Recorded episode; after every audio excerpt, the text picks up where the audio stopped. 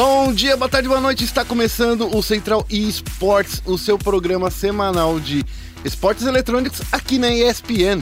Eu sou o Rodrigo Guerra e estou do lado do Felipe Félix. Oi, tudo bom? Bom dia, boa tarde, boa noite, independente da hora que você esteja nos escutando. E no programa de hoje a gente vai falar sobre Santos Dex cai nas semis do Mundial de Rainbow Six. E a gente aqui, ESPN, vai transmitir o FIFA Ultimate Team Championship Series e a Brasil Premier League. Então fica de olho que hoje tem o esqueminha de como vai funcionar. E a gente também vai falar da troca do FNX pelo Phelps lá na SK. E a gente finaliza nosso programa falando do CBLOL 2017. Red Canids se mantém na liderança e NTZ e Cage garantem a primeira vitória de 2 a 0 contra seus oponentes. E não é só isso, a gente vai pro giro de notícias logo após da vinheta.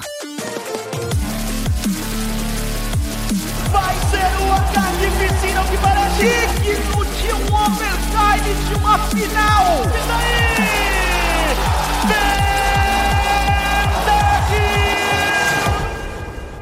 Então tá, vamos começar esse giro de notícias com notícia mais ou menos boa, mais ou menos É. ruim. É, é bom e ruim, ruim e boa, né? É, a Santos Dex, ela caiu nas semis do Mundial de Rainbow Six. Isso, Rainbow Six Siege desse Mundial foi jogado no PC, eles foram jogando no PC lá.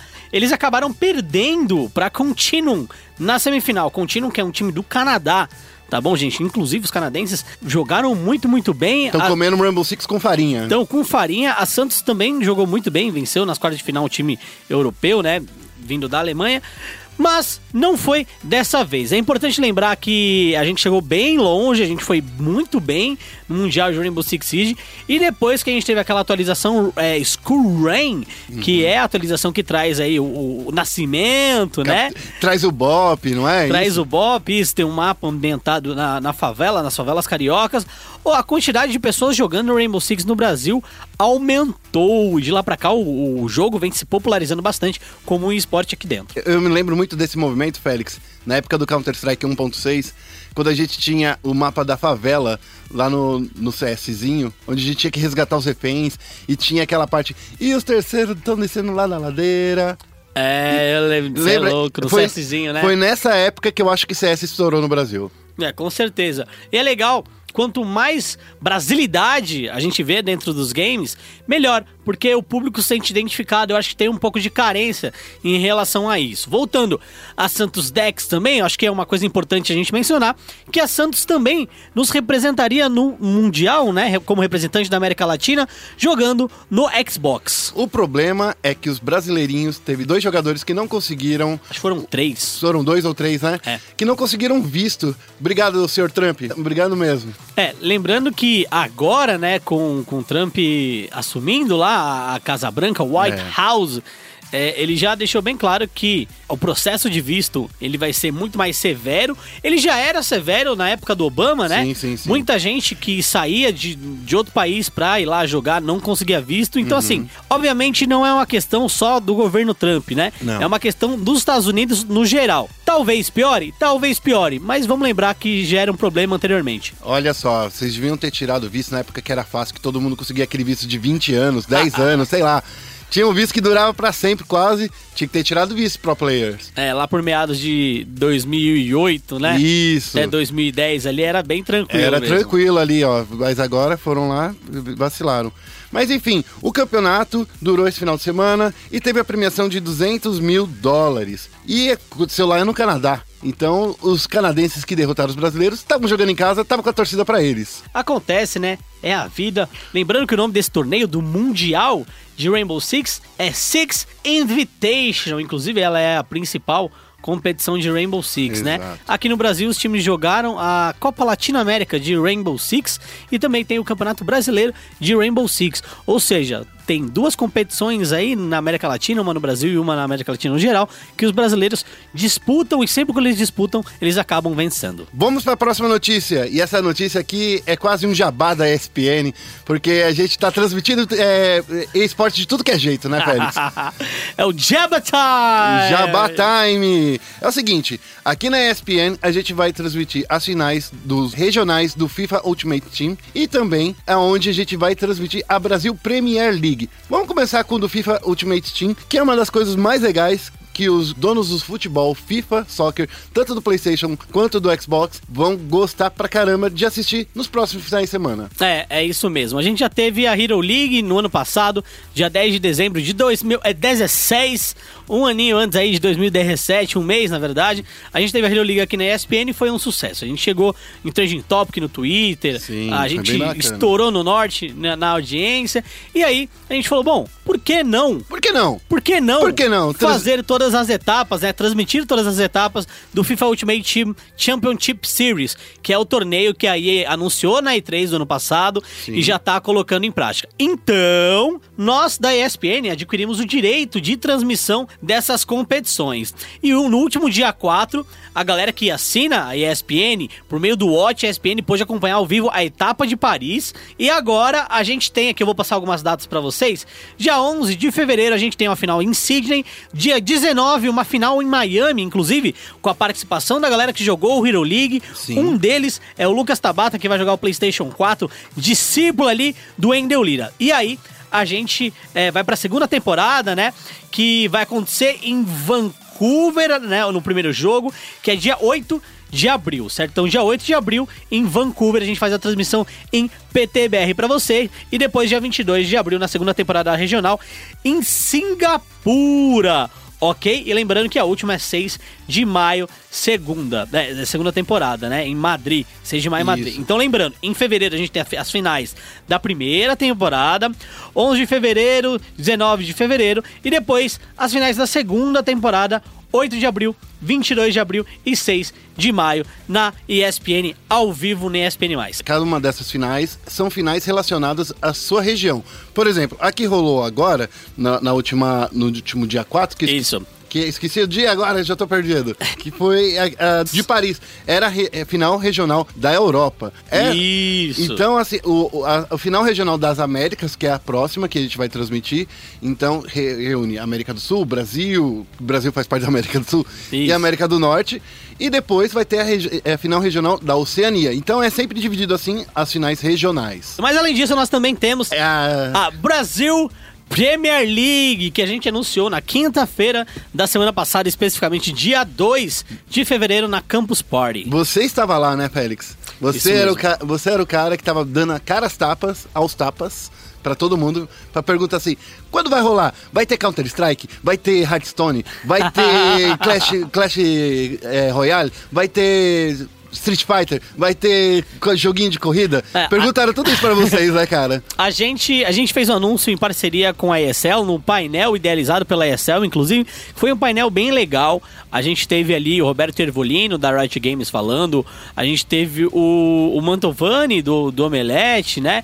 E a gente, obviamente, teve o Léo Di Biase, que é o CEO da ESL Brasil. E aí, lá, a gente anunciou que a partir de março, a data, a princípio, é dia 21 de março, ok? A gente começa a transmitir a Brasil Premier League. A Brasil Premier League é o campeonato hoje com o maior número de jogos que a gente tem por aqui, ok? Então a gente tem Clash Royale, Hearthstone, Overwatch, League of Legends e CS.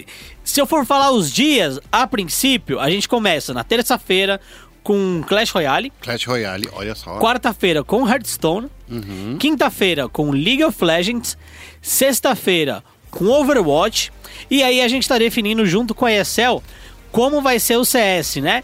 Por Se vai quê? ser sábado, domingo. Se vai ser sábado domingo, justamente porque a gente tem essa transmissão de FIFA também, que não Ah, acontece entendi. periodicamente toda semana como vai acontecer a ESL, mas ela acontece, né?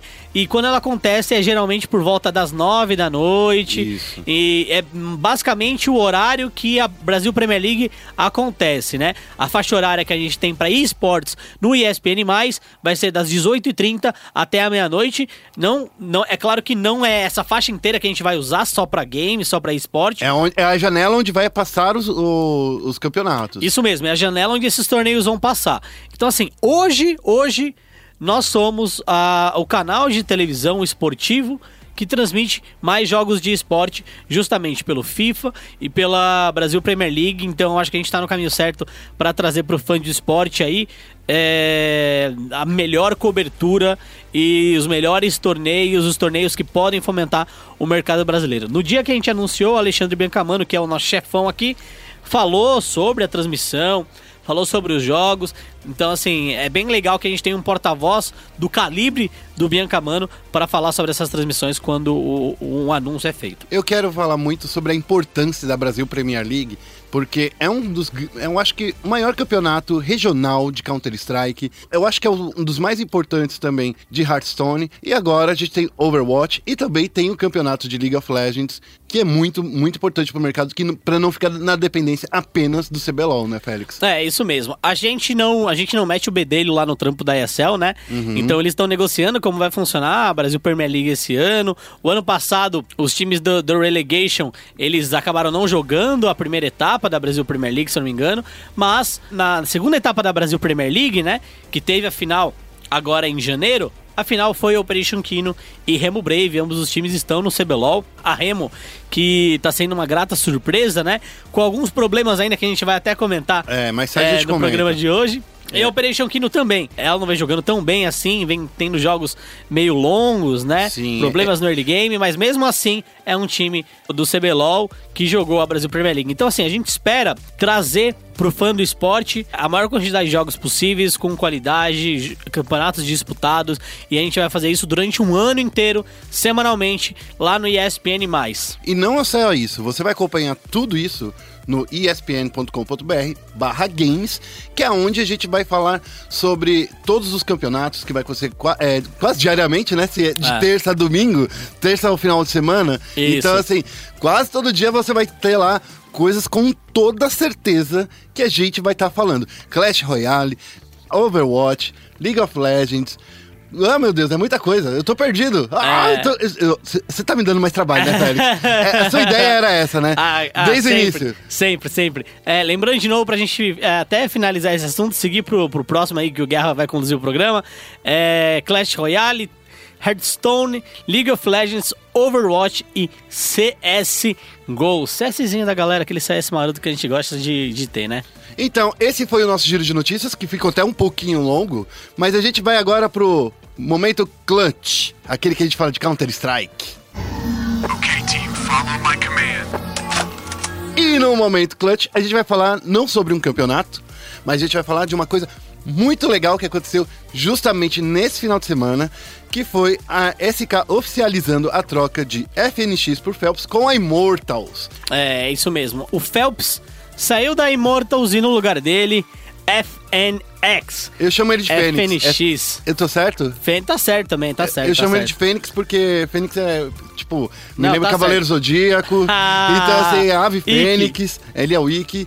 E uma das coisas que, que eu queria comentar com você nesse momento clutch, já que a gente não vai falar de nenhum campeonato, é sobre essa importância dessa troca de personagens nos maiores times brasileiros que estão atuando lá fora. Que a SK é uma organização que não é brasileira, mas é formada basicamente por jogadores brasileiros, né, Félix? Ah, é isso mesmo. A SK, ela é hoje a casa, a principal casa dos brasileiros lá fora. É, eles que foram o ano passado como Luminosity Gaming, acabaram mudando de organização depois. E aí a gente teve a Tempo Storm, que seguiu os passos dele. Sim. É, A Tempo Storm começou como é, Games Academy, então a galera jogava na Golden Chance e a Golden Chance possibilitou eles de ir pra lá. E o FNX ele foi para os Estados Unidos, né? Ele voltou a jogar CS justamente devido à Golden Chance. E aí, quando ele foi para os Estados Unidos, a galera falou: olha. Taco e FNX, vocês não querem vir para Luminosity no lugar do Steel e do Bolts? Hum. Eles toparam, eles foram. Então, assim, hoje, o Steel e, e o Bolts, eles estão jogando, se eu não me engano, na Immortals, certo? Então tem o- os, os gêmeos, né? O Steel, o Bolts e agora também o FNX. O que eu acho? Acho que é importante você ter é, uma troca entre os times brasileiros. A gente sabe que o CS ele vive bastante de- disso, né? Mudanças de times da mesma nacionalidade. E a gente pode falar, por exemplo, G2 e Envios, né? Sim. que agora a G2 tem um super time francês. Então, assim, é sempre saudável. Eu não sei até que ponto isso pode esbarrar nos interesses da organização, já que a Immortals é uma organização norte-americana e a SK é basicamente uma organização europeia, tá bom? Mas eu vejo como uma troca saudável. Acho que a Immortals tem muito mais a ganhar com o FNX do que a SK com o Phelps. Não tô desmerecendo o, o Phelps. Acho que ele é um um jogador excepcional. Mas ele pode evoluir, não pode? Indo pra SK? Essa é justamente a grande questão. O Phelps, eu acredito que ele, ele tem mais a evoluir. O FNX hoje, ele é um jogador que talvez já tenha atingido o limite dele. Já tá no ápice dele. Ele, ele já chegou no ápice de jogo e ele precisa manter isso. O ápice de jogo dele hoje é melhor que o do Phelps. Sim. Porque até porque eles fazem coisas diferentes no jogo. É por isso que eu acho que a Immortals tem mais a ganhar com o FNX, com toda a bagagem do FNX, com toda a experiência e com até a, a aura, o mito que o FNX tem, né? Nenhum time brasileiro venceu um Major sem o FNX. Uma das coisas que é muito legal de falar dessa mudança, desse trajeto, é que já tava rolando boatos que isso ia acontecer, principalmente porque um desses boatos era que o FNX não tava com um bom relacionamento com o pessoal da SK, que tinha rolado algumas tretinhas internas, mas e isso acabou meio que estremecendo a confiança dos jogadores nele e acabou até que tipo, nos últimos dois meses o Fox, que era o português, português gente boa, que veio conversar com a Isso. gente na página lá da SPN Games, ele jogou no, no lugar do FNX por um tempo, e aí, enquanto o Phelps estava treinando ainda com a SK, pelo menos era, esses eram os rumores, que ele já estava lá na casa enquanto o Fox estava oficializando essa substituição do FNX. É, o que aconteceu no Illegal Major, um time, um jogador no caso, não pode jogar por outro time caso ele já tenha jogado alguma etapa da E-League. Seja ela grupo, seja um Qualify. E o Phelps jogou um Qualify da E-League, né, 2017, junto com a Immortals. Então, por isso, ele não pôde se juntar a, a Essa SK. faz uma parte das regras, né? Isso, é uma parte das regras da E-League. Então ele não pôde se juntar à SK. E aí a SK acabou jogando um Fox, que a gente já falou no de programa. é, muda bastante a forma como a SK joga. é, a SK teve que se reinventar para jogar com ele. O que não é um ponto é, negativo, né? Porque aí você tem diversidade de papel, a SK começou a fazer com que seus jogadores entendessem mais outras posições, mas não é o habitual deles, né? Não é o que eles estão jogar, acostumados a fazer, por exemplo, tirar a Alp do, do Fallen, É. do Code, é complicado. Eu queria discutir com você uma coisa sobre o potencial do Phelps lá na SK, já que ele tá vi- você mesmo disse, ele tinha uma posição diferente dentro do jogo do FNX. Como é que a SK pode se organizar para incluir esse novo personagem dentro do esquadrão? Olha, eu acho que o ponto positivo é que com o Phelps, ele pode servir como um coringa e a SK pode fazer um mix de estratégia, né? Ele tem um pouco das características do Fer, o que é muito bom. Ele também pode ser um ruxador e a gente sabe que o Fer é um monstro ruxando. Imagina ter um cara que faz é, divide essa função com ele. Pode ser interessante para alguns mapas, por exemplo, tentar ruxar dois, dois bomb sites diferentes, Hoje né? em dia, como já a Dust 2, que é um dos principais mapas, ela saiu do circuito para entrar em Inferno, porque Isso. ela vai passar por uma mudança. Então eles já podem testar estratégias diferentes, né, pro Inferno. E então, assim, ele, ele pode trazer esse elemento a mais. Ele também é, é um rifler muito, muito bom. Então, dependendo do papel que ele for fazer, ele pode desempenhar um papel bem parecido com o do Code. Uhum. Então, a gente pode ver até mesmo o Code jogando mais de AWP junto com o Fallen, Que por também é um exemplo. cara incrível jogando de AWP. Incrível, e a gente sabe que, por exemplo, na estratégia deles é dentro da Train, que foi o mapa que eles perderam pra Virtus Pro, mas é, definitivamente é o melhor mapa da SK. Jogar com duas Alpes no, no fundo dos corredores do trem. Então, assim. O Phelps ele pode trazer uma variedade estratégica muito legal. Inclusive, a SK pode jogar da mesma forma como ela estava jogando quando tinha o Fênix e encontrar novas formas de jogar também.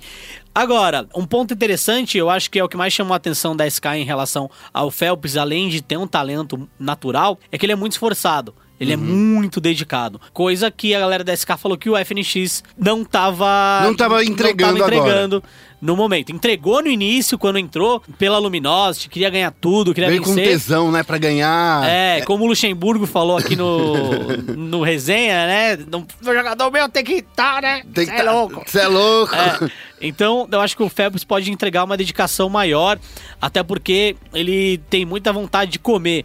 Eu não sei até que ponto o FNX tem. Quando ele queria se provar de novo, quando ele queria mostrar que ele não estava morto, ele entregou. E o FNX lá na Immortals, o que, que ele vai mudar? A gente já falou, então, que o Phelps ele pode ser um Coringa ali na, na SK. E o FNX na Immortals, ele vai fazer o que lá? Vai trazer que tipo de experiência pra lá? Olha, eu acho que desde que a Games Academy foi pra lá, o FNX ele tem um relacionamento muito, muito bom com o Lucas e com o Henrique, né? O Lucas e, e o Henrique são os gêmeos da SK. Dizem até os boatos que a SK no início não queria o Phelps, queria um dos gêmeos, mas um não joga sem o outro. Ah, então teria que trazer quase metade do time já pra É, cá. um não joga sem o outro. O que eu acho que pode acontecer? Devido a esse relacionamento bom que eles têm, e a gente sabe que a Immortals, pelo menos é, de fora, tem um jeito de trabalhar diferente da SK. A SK, a galera, parece ser mais focada, mais regrada. Na Immortals, não tô falando que é uma zoeira, que é uma zona, não. Mas é- tem mais liberdades, pode ir pro Outback no final de semana. É, parece que eles têm mais liberdade e eu acho que muita gente funciona de maneira rígida. Outras pessoas não funcionam de maneira rígida. Outras pessoas preferem a aleatoriedade da vida. Certo? Eu acho que o FNX é uma dessas pessoas, entendeu? Se você querer que ele funcione de uma maneira rígida, regrada, você não vai conseguir dele o que você precisa dele. Não, sem, não sempre. Então eu acho que o FNX ele pode se dar bem na Immortals e pode fazer a Immortals se dar melhor nas competições, certo? É, e uma coisa que eu, eu sempre falo que é, que é legal quando a gente vê brasileiros se enfrentando nesses torneios internacionais é que eles saem meio que com o sangue no olho pra provar pro outro time, ó, eu saí aqui, mas eu continuo bom pra caramba. Entendeu? Então, assim, talvez eu acho que a FNX vai trazer essa vontade toda vez que é, disputar contra a SK em algum torneio que calha dos dois se encontrarem. Com certeza. A gente, se eu não me engano, a gente ainda não teve esse confronto. A gente tá torcendo pra um dia acontecer. Tá torcendo. Inclusive, na IEM Katowice, né? né Intex Katowice do ano passado, Quase aconteceu. quase aconteceu. A Tempo Storm, que depois acabou se transformando em Immortals, ela acabou enfrentando a Navi nas quartas de final, acabou perdendo e aí no jogo seguinte a SK ganhou da Navi. Então assim, a gente quase teve e agora nessa EM Katowice 2017 a gente pode ter também. Por quê? Nesse fim de semana a Immortals venceu a Tig Liquid e se classificou para a Intel Extreme Master Katowice e que a SK Game já está classificada. Ou seja, a primeira conquista do FNX dentro da Immortals já aconteceu nesse fim de semana e a gente pode ver o desdobramento dela na próxima IEM. É, e você pode saber tudo sobre esse campeonato que rolou, né, dessa qualificatória, lá no espn.com.br. Barra games. Barra games. Não esquece do Barra. barra games. Félix, tem mais alguma coisa pra dizer sobre essa troca de cadeiras? Foi, na sua opinião, foi uma coisa boa pros dois times? Acho que foi bom para os dois times, sim. A SK Gaming ela vai voltar a ter um ambiente com mais dedicação, que é um ambiente que o, o Fallen gosta muito, o Code gosta muito também, certo? Ele, o Code até falou ex- exatamente sobre isso naquele documentário que, a- que foi feito há pouco tempo pela Valve, que foi um documentário muito legal. Se vocês não assistiram, assistam, que foi sensacional. Ele fala que a SK é uma equipe que concentra bastante os esforços dele e que ele se sente recompensado por estar nesse cenário. Isso. E então assim, eu acho que a SK vai ter o que ela quer, que é dedicação, é aquela coisa não linha dura, mas com cronograma rígido, organizado, Horários. horários, que eu acho que a SK funciona muito bem assim. E o FNX eu acho que ele vai ter mais flexibilidade com a Immortals. E e eu acho que o time da Immortals hoje, se a gente for ver hoje, tem no FNX, no Lucas e no Ren, né, no Henrique, né? Três grandes amigos. Né? Além do Lucas e o Henrique serem gêmeos, né? Eles são grandes amigos do FNX. Então acho que a amizade que eles têm pode melhorar o jogo de todo mundo lá, trazendo a experiência do FNX, FNX obviamente, também, né? Então, a gente vai ficando por aqui no momento clutch. E o nosso próximo bloco é o bloco do LOLzinho, que a gente vai falar no Foco Nexus. Bem-vindo a Summer's Rift. E no Foco Nexus, vamos fazer aqui um resuminho do final de semana com spoilers. Eita. PEN venceu a CNB por 2 a 0 a Red Canids venceu por 2 a 0 a Kabum, a INTZ venceu por 2 a 0 a Remo Brave e a Cade venceu por 2 a 0 a OPK. Foi o primeiro fim de semana do CBLOL que não teve empate. Oh, meu Deus, só teve gente ganhando. Ô, Só vitória. Eu só fico triste, porque teve muita gente triste nesse final de semana pra entrevistar, viu, Félix?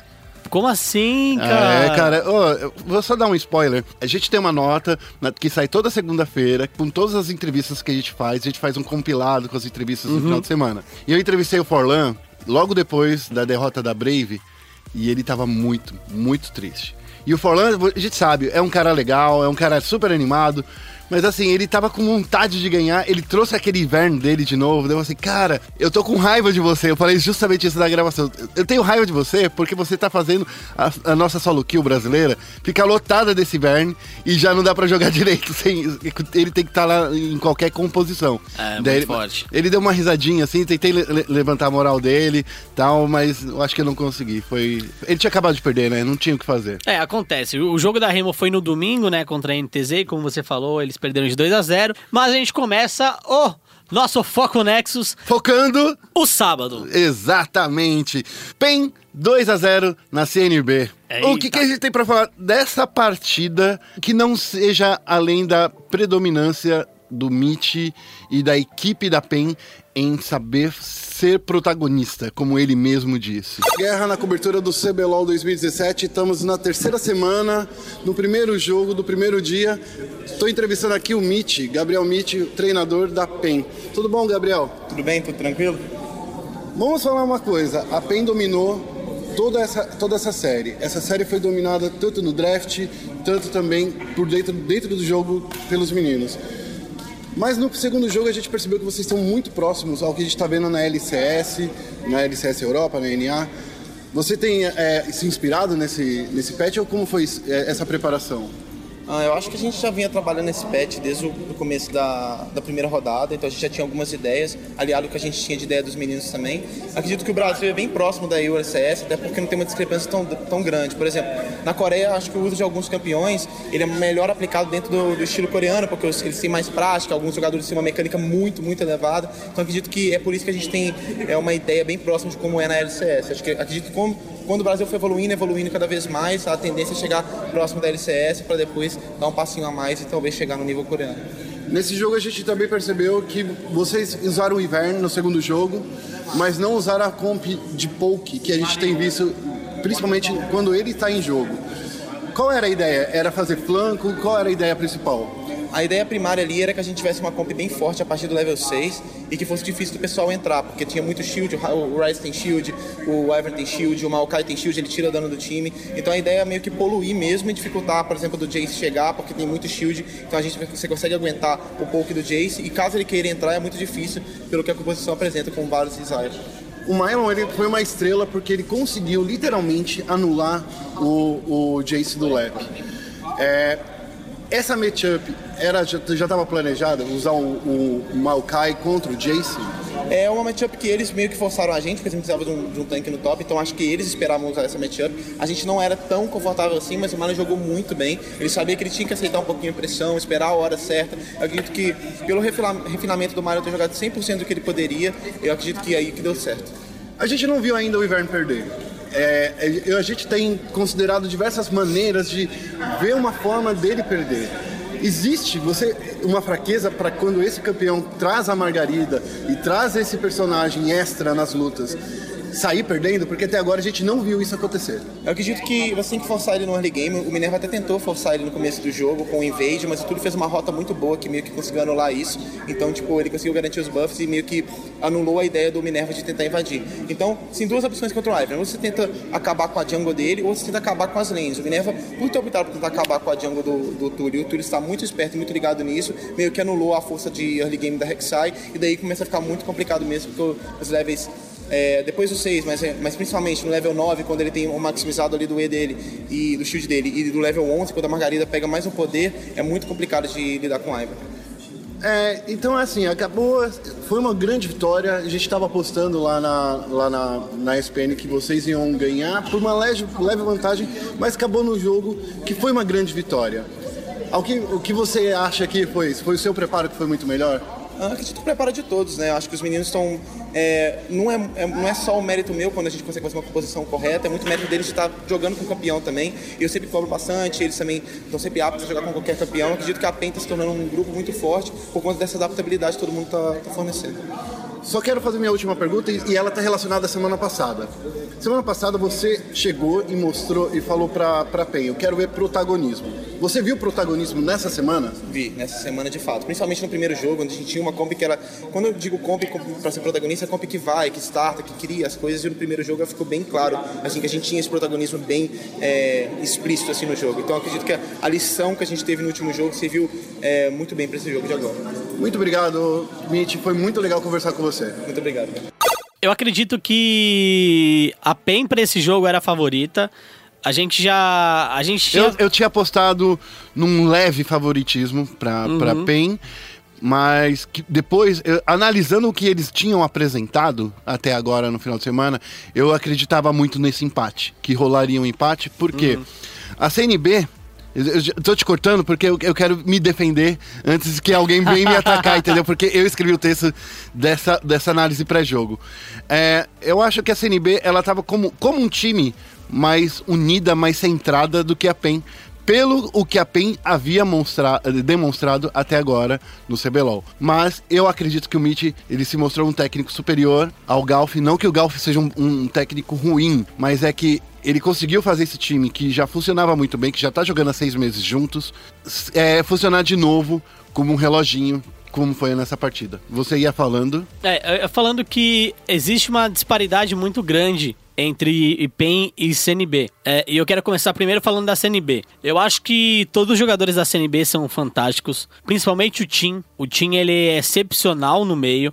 A gente viu uma jogada dele no primeiro jogo, se eu não me engano, que o Kami tava de karma, né?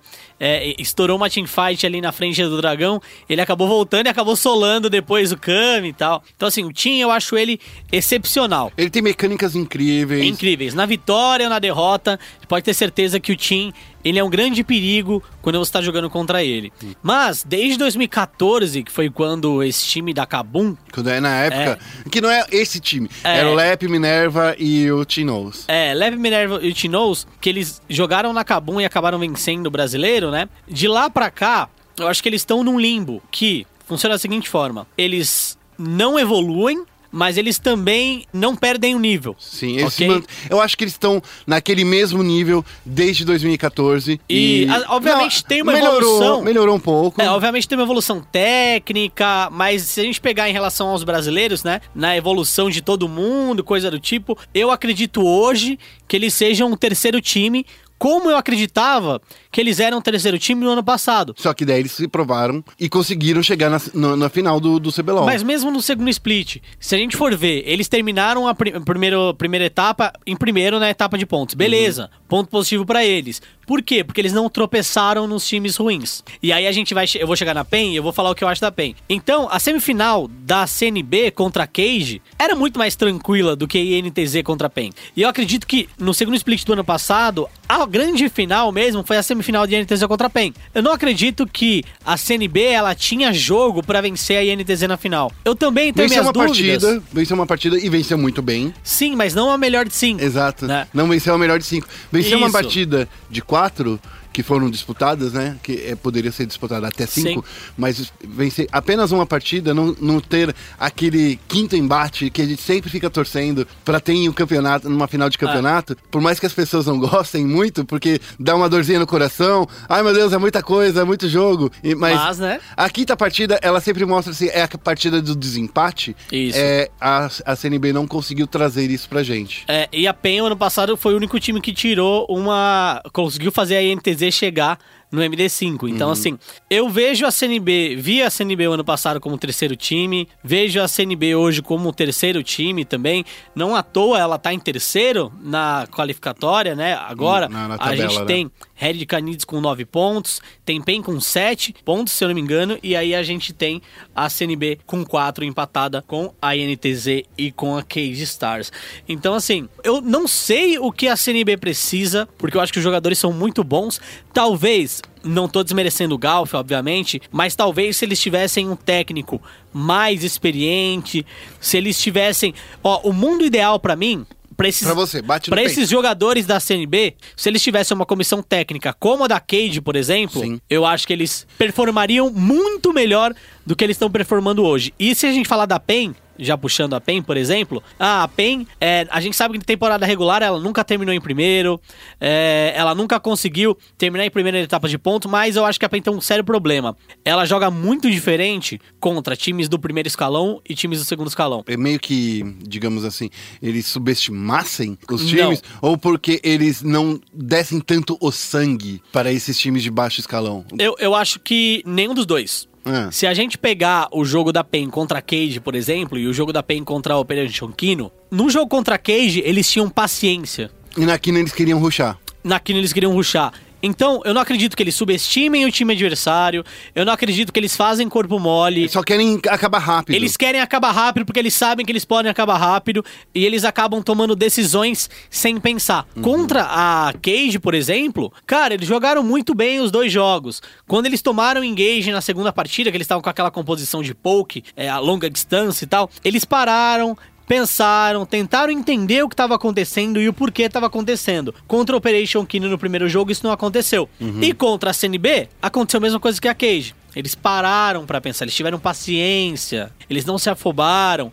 Então a PEN tem um sério problema quando ela enfrenta time de segundo escalão. E esse é o grande problema dela pros playoffs. Porque não, não terminando em primeiro lugar, na paz de pontos, eles pegam uma pedreira na semifinal. Entendi. Isso Daí aconteceu ano um- passado com a Cage. Pega uma PEN, pega, pega uma Da- CNB, pega uma NTZ. E daí isso pode acabar complicando pra eles. Dependendo do que aconteça, pode acabar assim. E acaba rolando uma final antecipada, porque a gente sempre tá torcendo pra um desses times que é de primeiro escalão, não que a gente não esteja torcendo para o PK para Brave, mas Claro. a gente quer ver um clássico, né, numa final.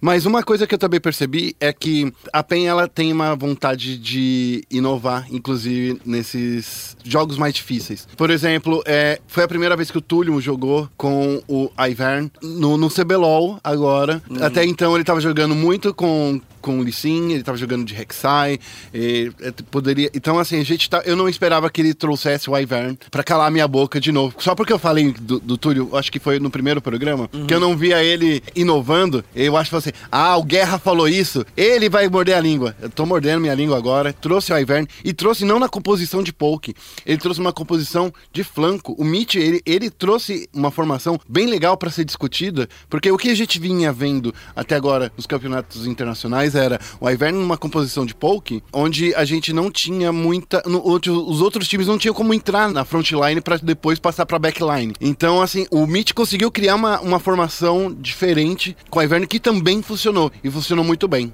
É, é uma- era uma formação que tinha como linha de frente não só o Ivern, também tinha um, o Maokai E na tinha mão do. Tinha todas as plantas do jogo. Tinha a Zyra e assim, e ainda tinha vários pra pokear além do Kami de Rise. Então era uma composição que se pegava um, um target, locava um target, aquele target ele não ia conseguir sair de controle de grupo. Rise, Zyra, Maokai, Ivern, ele não ia conseguir sair desse controle de grupo e eles executaram muito, muito bem. E uma outra surpresa também foi a Karma no primeiro jogo. Né? Na primeira rotação, eles já picaram Karma, subentendendo, pelo menos todo mundo entendeu que era um suporte. E na de last pick veio uma Miss Fortune suporte na mão do, do Lupe. E aí o Kami acabou jogando de Karma, que assim, ela Ela não chama atenção pra ela. é, ela não chama atenção pra ela porque ela tem que acertar muito o Q. E é muito difícil você acertar um bom Q Não tinou também, né? é, num team, na rota, e também é difícil. Mas, na nas lutas, quando ninguém tá prestando atenção nela, ela consegue acertar Qs muito bons e ninguém percebe. Por quê? Porque ela não, não é um campeão plástico. Então a gente via lá os narradores falando: ah, eu não entendi o porquê dessa karma, esse flex, as coi- o que que aconteceu. Era basicamente para dar move speed pro Olaf, do Sertúlio, e o Shen vir junto de submarino, né? Se você coloca essa karma no mid. Você consegue fazer com que o Olaf corra o mapa inteiro E tenha mais shield porque ela tem mais AP. e tenha mais shield porque ela tem mais AP. Essa Karma no bot, ela não ia fazer tanta pressão no jogo assim, no mid game, porque ela não ia acompanhar o Sertúlio. Então a Karma no mid do Kami foi justamente para acompanhar o Sertúlio, tanto na rota do topo, na rota inferior, nos objetivos. Então era meio que um suporte do Túlio. E a gente bate na tecla, ah, o mid tem que acompanhar o jungler, o mid tem que acompanhar o jungler. Nada melhor do que uma karma pra acompanhar o Olaf. E é engraçado que a gente tava vendo o Camis assumindo muito o papel de ser o protagonista, de tava jogando de Echo, jogou de Catarina.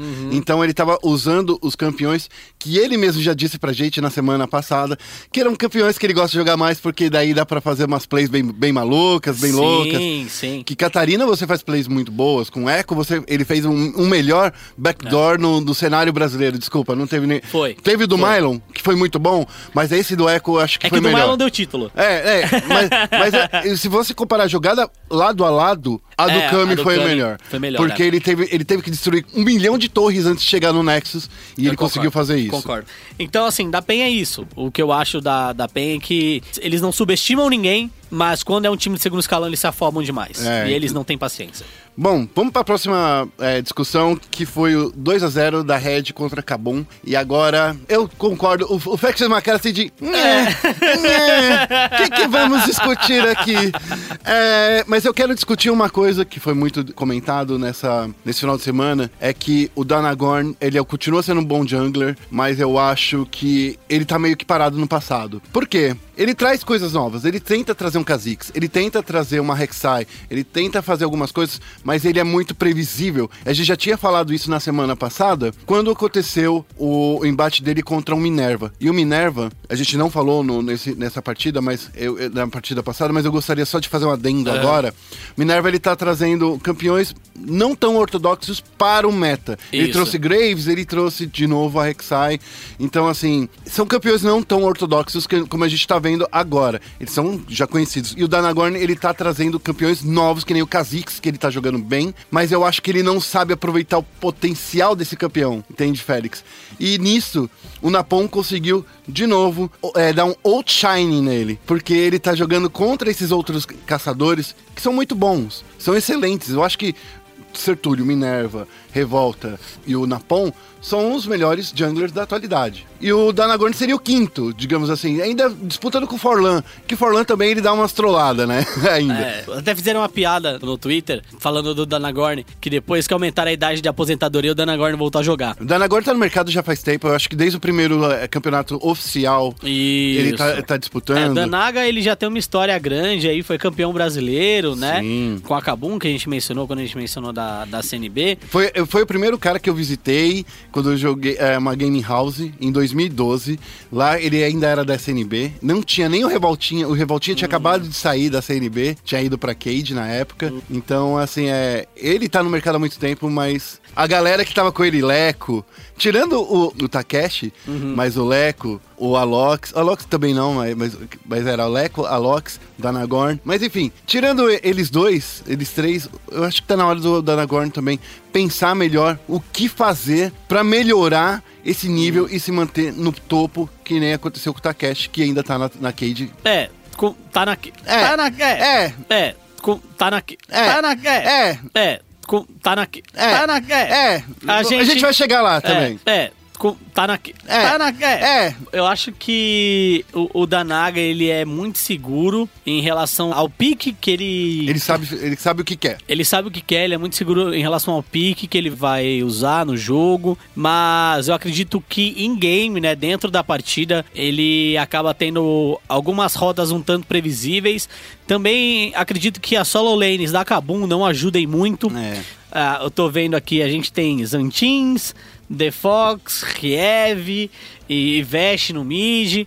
Então, assim, eu acredito que do, O desse Vesh é muito time- bom, vai. É, desse time deles, o Vesh é o melhor, mas aí você tem pela frente é, o Tokers, que é o maestro. Vou chamar o Tokers de maestro. É, não, né? esse é o apelido que eu dei, todo mundo tem que usar É, agora. Que... vai, tem o Tokers, tem o Kami, entendeu?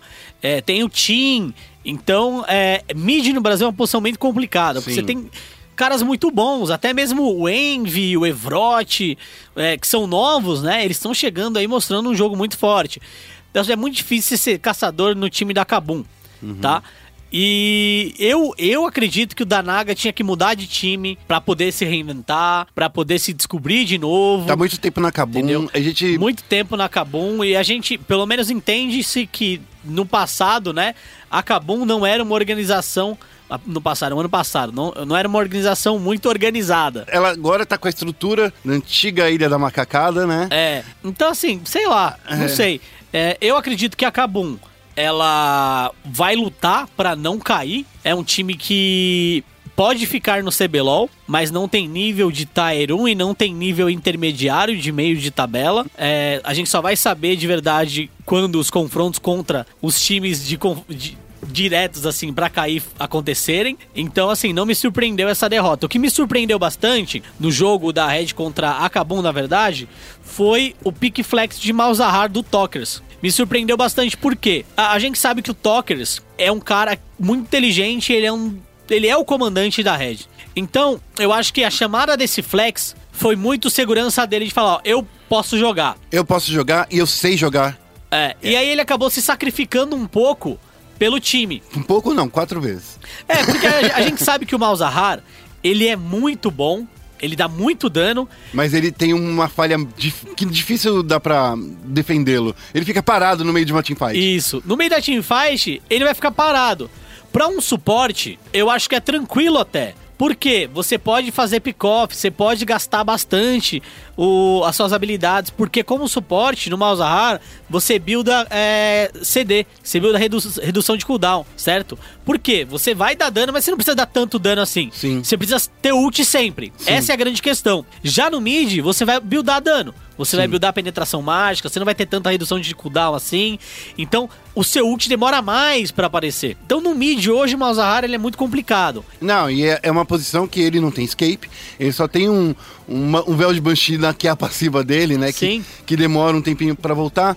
Ele não tem formas de se defender. Ele tem formas de atacar, mas não tem formas de defender. É, Por isso que ele funciona muito bem Como numa suporte. lane como suporte, no 2v2, 2v1, ele- 2v3 também ele funciona Uhum. muito bem quando tem alguém dando dano com ele, mas no mid ele não funciona tão bem. Mas eu fiquei feliz porque mostrou que o, o Tokers ele consegue se sacrificar pelo time. Então ele, ele- pô, pica aqui, vai de suporte. Cara, não vai dar muito certo por causa da lane dos caras. Ah, porque tinha uma Ashe e uma Zyra do outro lado, certo? Que são fáceis de, de counterar ele. Isso, então assim, tirou o escudo do Malzahar, você consegue dar um ult da Ashe, você consegue dar um, um ult da Zyra, e o Malzahar fica muito vendido. Então, tirando ele de lá e colocando a Karma no lugar, que é um suporte que o Dild tem muita segurança, foi um- algo muito heróico da parte dele, assim por dizer, naquela primeira partida ou segunda partida, né? E na primeira partida deu pra perceber que ele conseguiu dar um passo pra trás pra deixar o Napom e o BRTT brilharem. Então é, é, é uma coisa que. É um time, como a gente vem falando, acho que é a terceira vez que a gente vem falando, é o nosso terceiro programa. A gente vem falando que a Red ela tem muitas estrelas. É quase uma Cade Stars. Só que tá funcionando, né? Porque tem muito jogador de grosso calibre, BRTT, Diude, tem o. Napom, tem o robô que tá surpreendendo. Nossa, o robô tá voando, O velho. robô tá surpreendendo. Ele tá fazendo TPs excelentes. O que a gente não pode falar do Lep, né? Que, que, que aquela coisa. Era uma coi- brincadeira que eu queria falar da primeira partida no, do Lep dando o teleporte do nada pra segunda torre. O que, que aconteceu ali, amigo? Mas tudo bem. Famoso teleporte, né? Enfim, A a Red venceu e venceu bem. Não tenho o que falar. Foi uma partida indiscutível. É, inclusive, Dominada. Inclusive, é, o Baiano pediu um resumo no Twitter. Falou, ah, alguém faz o resumo do, do CBLOL. E a gente foi lá e fez o resumo do CBLOL. E nesse resumo, a gente foi até questionado por um, por um fã do esporte.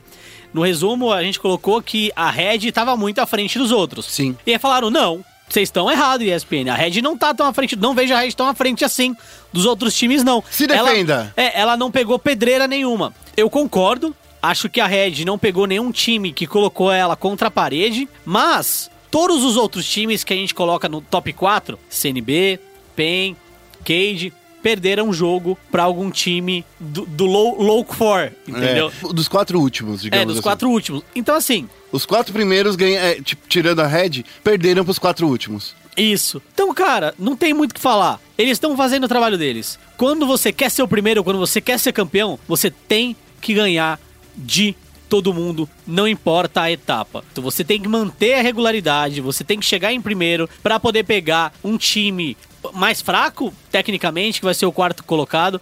E a Red tá fazendo o trampo dela. Por isso que ela tá na frente de todo mundo. Ela tá muito mais distante em relação a jogo. Ela trouxe um Renekton, por Cara, exemplo. que roubou. entendeu? Obrigado por É. trazer isso pra mim. Então, e é bem legal ver o Renekton jogando, fatiar, picar, o stun, a ult, entendeu? É, é fazia muito- tanto tempo que a gente não via esse campeão no, no competitivo. Então, assim, ela, ela vem inovando, e isso é muito legal, é muito saudável. Eu acho que a Red tá de parabéns. Não esperava isso no início do torneio, mas o que ela vem trazendo tá absurdo. Eles trouxeram um entrosamento muito legal. Vamos falar então da primeira partida de domingo, que foi Remo contra a INTZ, mas na verdade acabou virando o placar como INTZ contra a Remo. É. Foi 2 a 0 para a INTZ, que precisamos dizer, INTZ, grata surpresa. Olha, eu já tinha falado, né, Guerra? A gente já tinha comentado aqui. A minha opinião sobre esse confronto era de que a Remo ia ganhar de 2 a 0 Era a sua opinião. Eu, eu acho que foi o único jogo que eu errei. 100%. desde- o único jogo que eu errei desde a primeira semana. Que eu falei, a Re, pelo que a Remo vem jogando, eu acho que ela ganha da INTZ. Só que eu esqueci de colocar uma coisa em consideração. A Remo, toda a composição que ela faz, todo, toda forma de jogar, é uma forma focada em luta. E o que a INTZ fez Um foi 3-1. com- um 3-1, porque um 3-1 hoje é a melhor tática deles. É onde eles sabem jogar muito bem. Não por causa do Micão do Jogster, mas por causa do Aiel. Ele joga muito bem num 3-1. É Laoi dele, tá calibradíssima. Deixaram abertos dois jogos, ele só jogou de Laoi e ele destruiu. Era 2v1, ele matava um. Era 3v1, ele matava um pelo menos. Então ele trazia mais de 50% do time pra acompanhar ele na rota. Ou seja, a NTZ colocou em prática o que ela sabe e deixaram ela colocar em prática o que ela sabe fazer. E esse foi o erro da Remo. Não tô falando que o draft foi ruim, mas deixar o O Aiel- o ali Aiel na mão da livre. Aiel. Não, o Aiel tava livre. O Aiel tava jogando com o que ele queria. É. Ele disse pra gente numa entrevista que você pode até ouvir essa entrevista que a gente fez com o Aiel. Rodrigo Guerra da ESPN aqui na cobertura do CBLOL 2017. Estamos na terceira semana e no segundo dia, tô do lado aqui do Aiel, que quebrou o joguinho da, da INTZ contra a Remo Brave. Ah, Aiel, você jogou duas vezes com a Ilaoi e já tinha mostrado antes que esse boneco já era quebrado. Sim. Por que, que as pessoas deixam esse boneco aberto pra você? Cara, eu acredito que as pessoas não pensem que ela seja tão forte quanto parece, quanto é, na verdade. E ele pa- parece que eles não sentem perigo, sabe? Mas assim, eu, eu jo- jogo de Laoi desde quando ela lançou. E, pô, eu explorei tudo dela, tudo dela. E acho que eu tô, tipo, no ápice do, do campeão. E eu consigo abusar ele contra diversas matchups. E as pessoas talvez não tenham conhecimento disso. Então a gente consegue abusar dessa característica minha. Uma das coisas que é muito legal, que todo mundo fala assim, você é um, você é um jogador que gosta muito de fazer o split push. E que a NTZ gosta muito de fazer um 3-1. Ou seja, você tá no time perfeito. Sim. Já que você gosta de fazer split push e a NTZ gosta de fazer um 3-1. Sim. Como é que tem sido esse, esse relacionamento com a equipe agora, nessas últimas três rodadas? Cara, o relacionamento foi muito bom, todo mundo é tipo, muito amigo e tal. A gente praticamente é uma família já. É, a gente tem treinado muito também essa composição e a gente conseguiu detectar todas as falhas que tem nela. Com isso, a gente soube quais eram as soluções para todas essas falhas. E a gente conseguiu aplicar isso hoje no jogo contra a Remo Brave. Uma coisa que eu queria falar pra você, que faz umas 12 semanas já, que você tá entre os primeiros, no primeiro lugar entre as pessoas que estão com maior PDL, com maior pontos de na solo kill. Isso. Como tá sendo manter esse, esse ranking tão alto e enquanto continua treinando? Como é que é isso? Cara, o negócio é que depois dos treinos eu costumo jogar algumas solo kill, umas 3 ou 4 ou 5 assim no máximo, porque agora o tempo reduziu bastante para poder jogar solo kill. E- Não, e mesmo assim você continua lá no é, topo. é.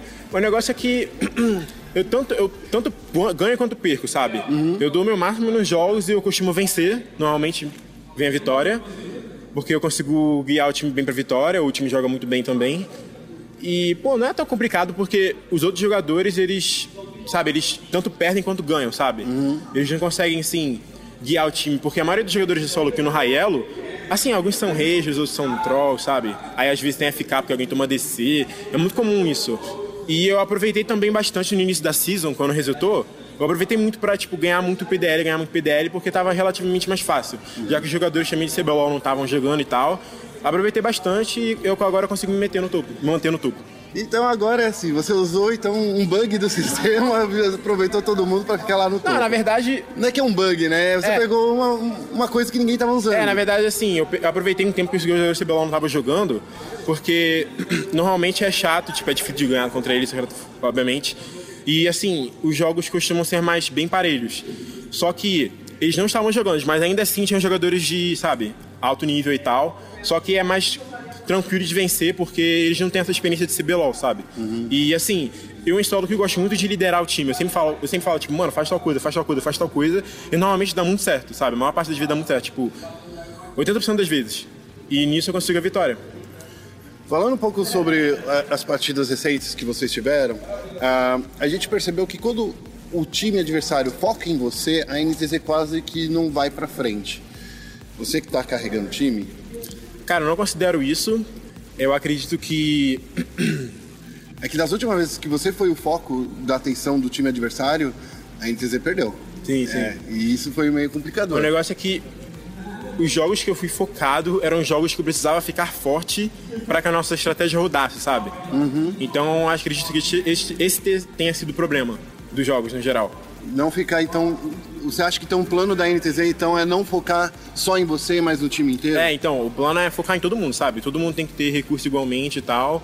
E assim, óbvio que tem aqueles que precisam de mais recursos, por exemplo, pra, pra levar o jogo pro, pra frente, sabe? Porque tem aquele, campe, aquele, tem aquele campeão que vai ser a peça-chave pra vitória. E isso aconteceu nos jogos que eu fui campado, que o meu campeão era meio que a peça-chave, e acabou que a gente não conseguiu fazer um plano bom pra lidar contra isso. Não tinha um plano de backup, né? É. Você acha que você vai jogar com a Eloy de novo no CBLOL? Cara, acredito que sim, porque as, as pessoas devem ter, sim, alguns counters, sabe? Alguns champions que são bons contra o Laoi. Assim, tem poucos, mas tem. E, mas no geral, mesmo contra esses campeões, a Eloy consegue sobressair se ela for jogada bem, sabe? E é isso. É, muito bom, Aiel. Obrigado mesmo por, por essa entrevista que você fez com a gente e Valeu. espero que vocês continuem no topo, que nem estão agora. Obrigado. Obrigado. Você pode até ver que ele fala assim, ele tá jogando demais. Ele sabe todas as falhas, todas as matchups. Ele só joga com a Ilaoi praticamente desde que ela saiu. Então ele já jogou Ilaoi contra Irelia, jogou Ilaoi contra Kennen, contra Lulu, contra Chaco, contra, sei lá, Jana no top. Tudo isso, ele- imagina os 100 campeões do CBLOL. Ele já jogou contra esses campeões.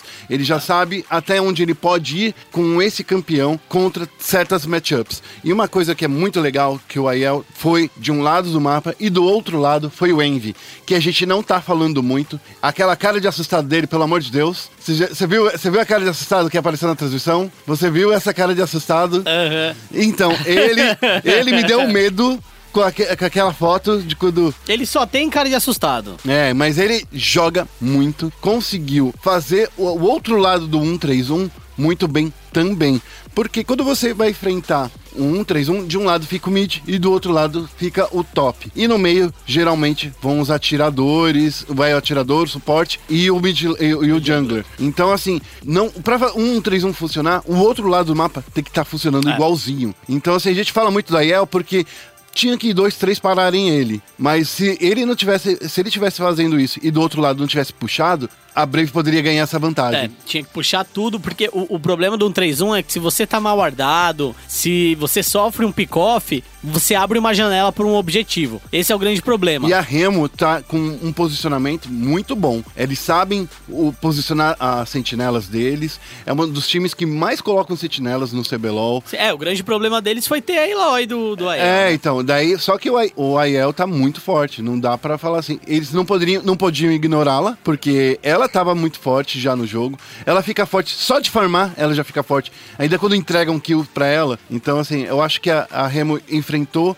lutou nos momentos que não devia lutar contra a Ilaoi, devia ter campado, como aconteceu no jogo da CNB contra a própria Remo, contra, contra a INTZ, quando a, o Minerva campou no top. Não devia, de- devia Ah. ter acontecido a mesma coisa. Não deixa a IEL ficar forte. Ele é uma das ferramentas que vão fazer a INTZ vencer.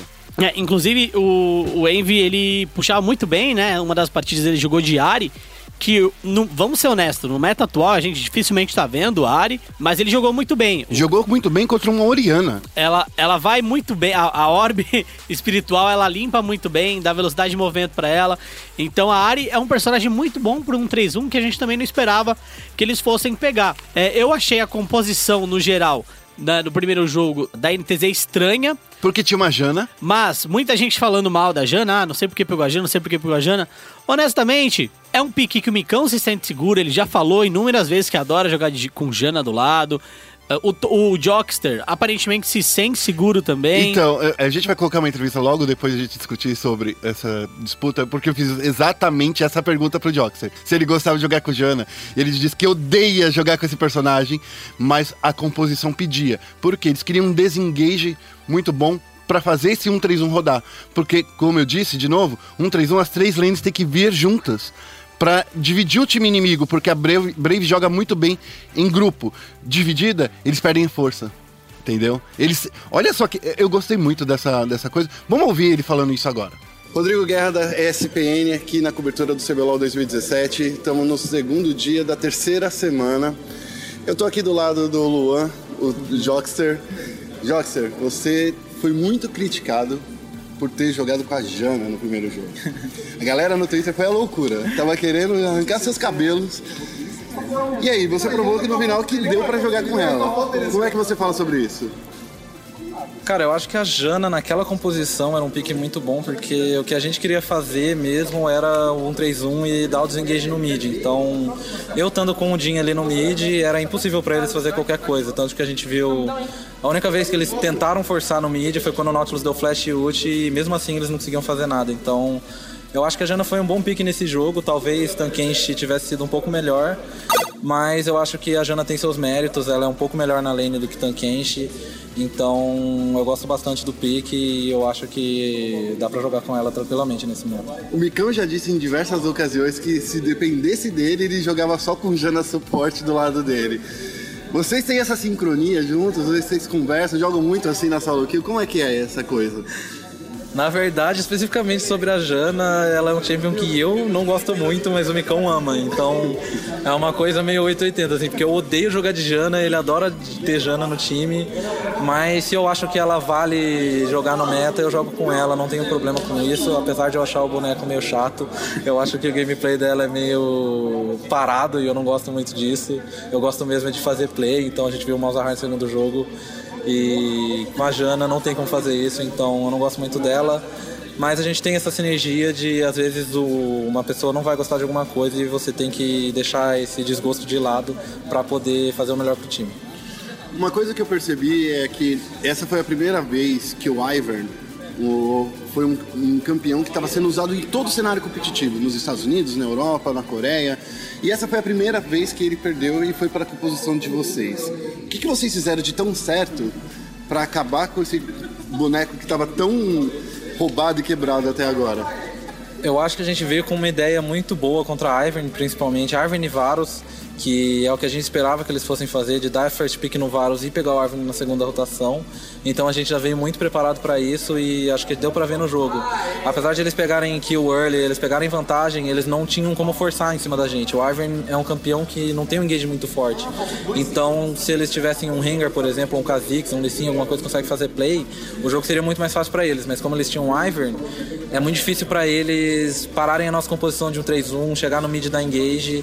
Então acho que contra o Ivern você tem que usar isso mesmo. Você fica de longe, é, dá desengage e força as outras lanes onde ele não tá, porque se você for lutar em cima dele, você vai perder.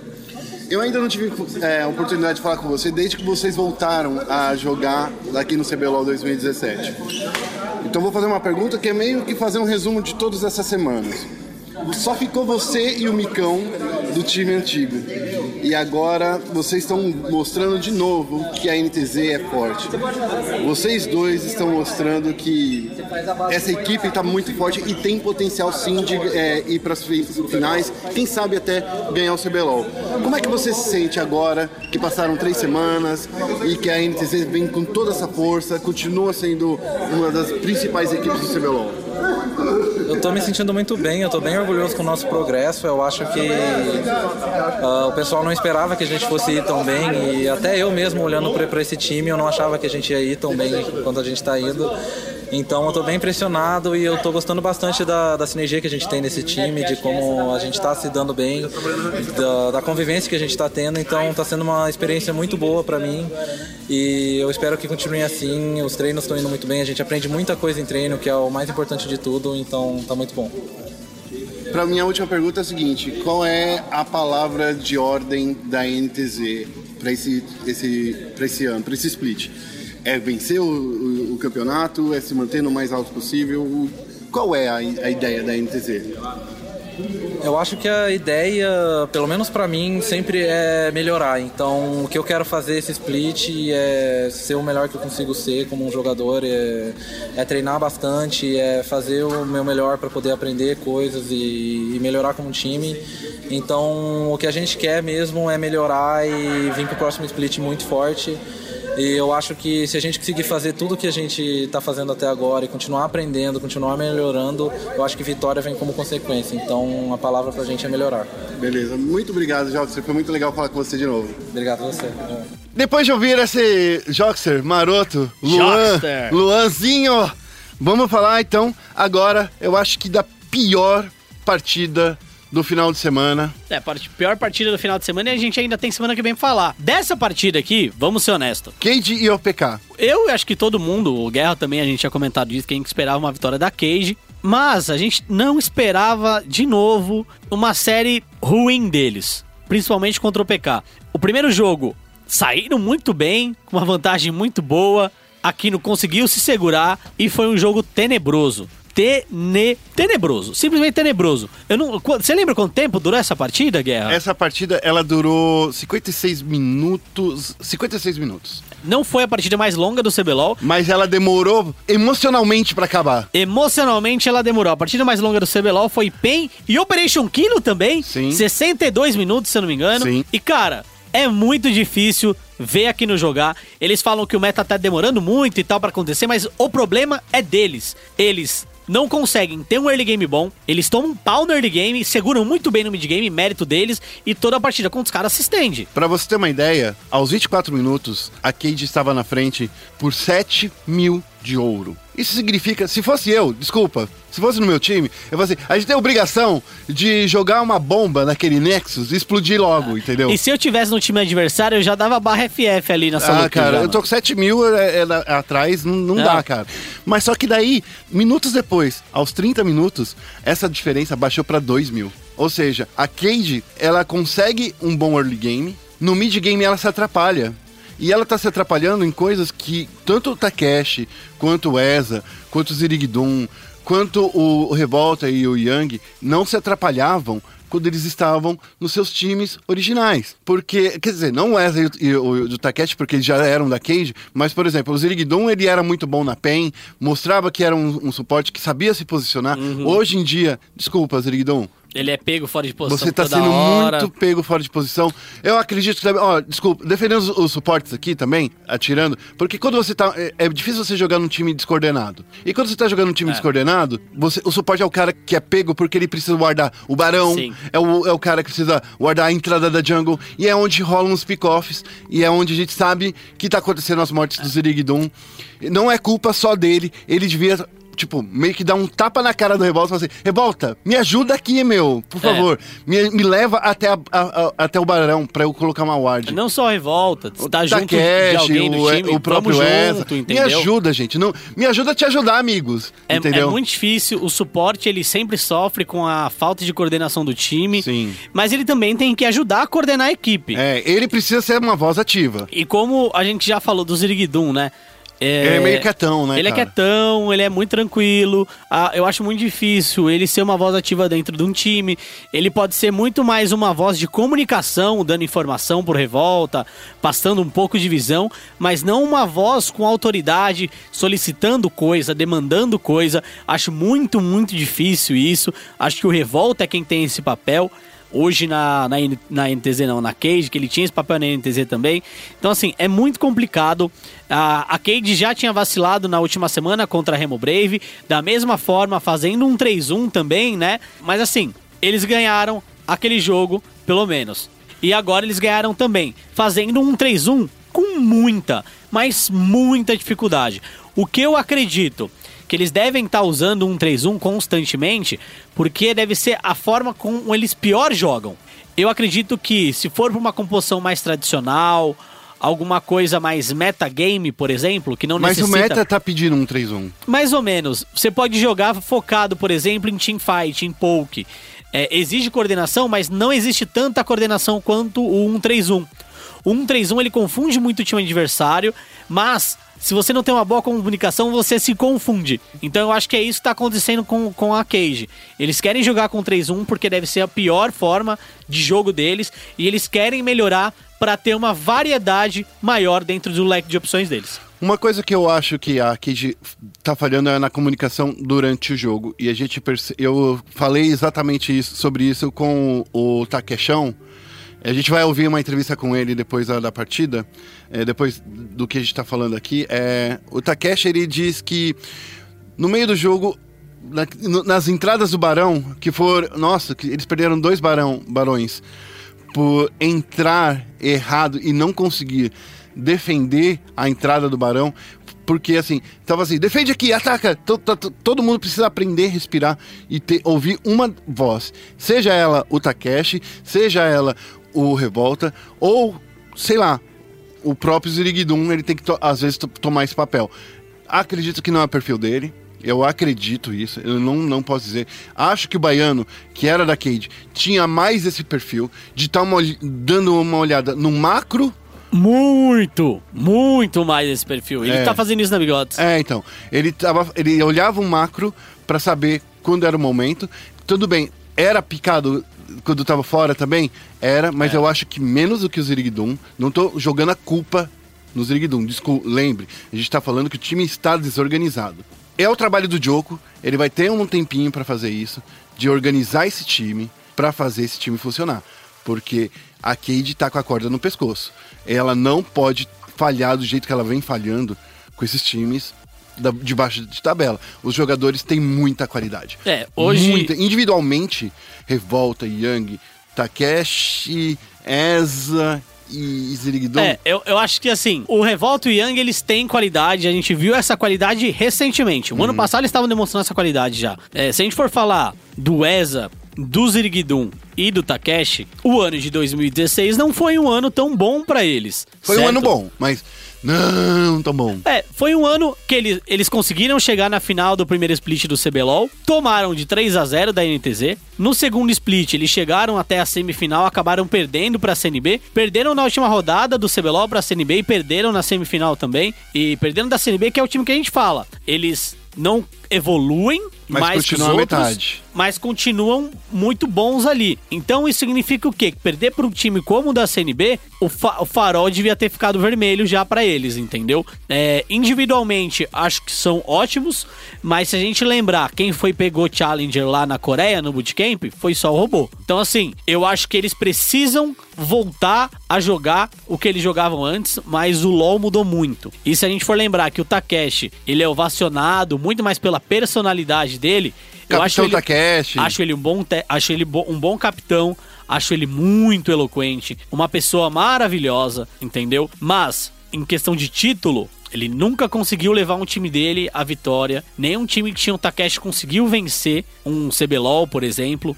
Então assim, não tô colocando todo esse peso nas costas dele, mas eu, Felipe Félix, Feo Félix no Twitter ali, acredito que o Takeshi consegue desempenhar um papel muito melhor como técnico, passar segurança pro time dele, gerir uma equipe, do que atualmente como jogador. Então esse foi o Felipe Félix. Persigam no, no, É. no, no Twitter. Agora, a gente já falou lá. bastante.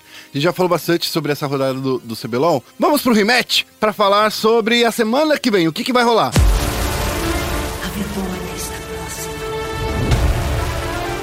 E no rematch, a gente vai começar no sábado, dia 11, às 13 horas, OPK versus Remo. às 15 horas, Red contra CNB. No domingo, Cade versus Kabum às 13 horas. E às 15 horas, INTZ contra PEN. Vamos começar então pelo confronto do sábado. A sua aposta rápida, Félix. É, hum, algo difícil, hein? O PK versus Remo. É, eu vou pegar a Brasil Premier League como exemplo, aqueles dois primeiros jogos. Ah, não, não me fala, eu É. tava lá. É, eu acho que a Remo vence. Você acha que a Remo vence? É. Porque na, na- da BPL. Eu que- sei, a Operation que não foi campeã. É, o que mas aconteceu foi aquilo que a gente vinha falando sempre. A OPK levou as cinco partidas para mais de uma hora. Nossa, Meu velho. Deus do céu.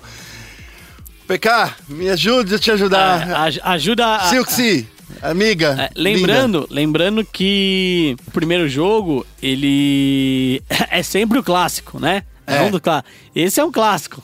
É, esse é pra um baixo clássico. da tabela ali, mas é um linda. É, clássico. mas é um clássico. Ah, então você aposta na, na Remo. Eu vou apostar na OPK pra gente ficar diferente, porque eu quero ser diferentão. Só por causa disso, não tem nada. Às 15 horas, Red contra CNB. Red contra CNB, Red, Red. Red. Red Ó, vai desculpa, vencer. desculpa falar, mas amigos da CNB, Ronaldo tem que investir ainda pra vocês malharem bastante aí. No domingo, às 13 horas, Cade versus Kabum. Cade. Ah, é fácil, né? 2-0 Cade. 2-0 Cade. Tá bom. Às 15 horas, INTZ versus PEN. Olha, esse jogo é jogo Ah, não, complicado. não, não, não, é rapidinho. É, os dois times curtem um 3-1, mas eu acho que a PEN ganha de 2x0. É, eu acho que vai ser um empate nessa. Eu acho que a PEN ganha de 2x0. Não, não, não, não, não. Vou- eu vou rever. Eu, eu, eu gosto muito do jeito que a, CN, eh, que a NTZ joga, mas eu sei que o Mitch é muito mais técnico do que o psicólogo da, da CNB, da INTZ que tá fazendo o papel de técnico, mas É, ele manja mais- do joguinho, mas Manja ele não é, ele não é, ele não é um, um técnico, ele é um psicólogo. Ele tá lá, a gente pode até ver nos office quando rolam, ele tá lá não falando sobre estratégia, mas É, ele tá mais- falando mais motivacional. Ele tá fazendo o mindset da galera. Isso. Ó, coloca o ward, se comunica bem. Enquanto o Mitch, ele tá é, traçando estratégia, falando assim, ó, coloca o teleporta aqui, enfim, é essas nossas apostas. A gente vai acabando aqui, então é isso. É, acabamos aqui com o O CBLOLzinho. CBLOLzinho. Bom, muito obrigado pra você que escutou a gente. É a terceira semana do nosso programa Central e Esportes, certo, Guerra? A gente tá muito feliz. A gente tem a agradecer pra vocês. Muito obrigado mesmo. E é nóis, certo? Eu só quero falar pra todo mundo, siga o Felipe Félix no Feio Félix, arroba do Twitter, Arroba Felfélix. arroba Feio Félix. Eu sou o arroba Guerra. E não se esqueçam, se vocês querem ter perguntinhas para o seu, os seus pro player de coração, tente mandar, coloca no, no comentário dessa notícia que a gente vai ler e tentar falar com o pro player que você pediu, tá bom? É isso aí. A gente fi- fica por aqui e se ouve na semana que vem. Valeu!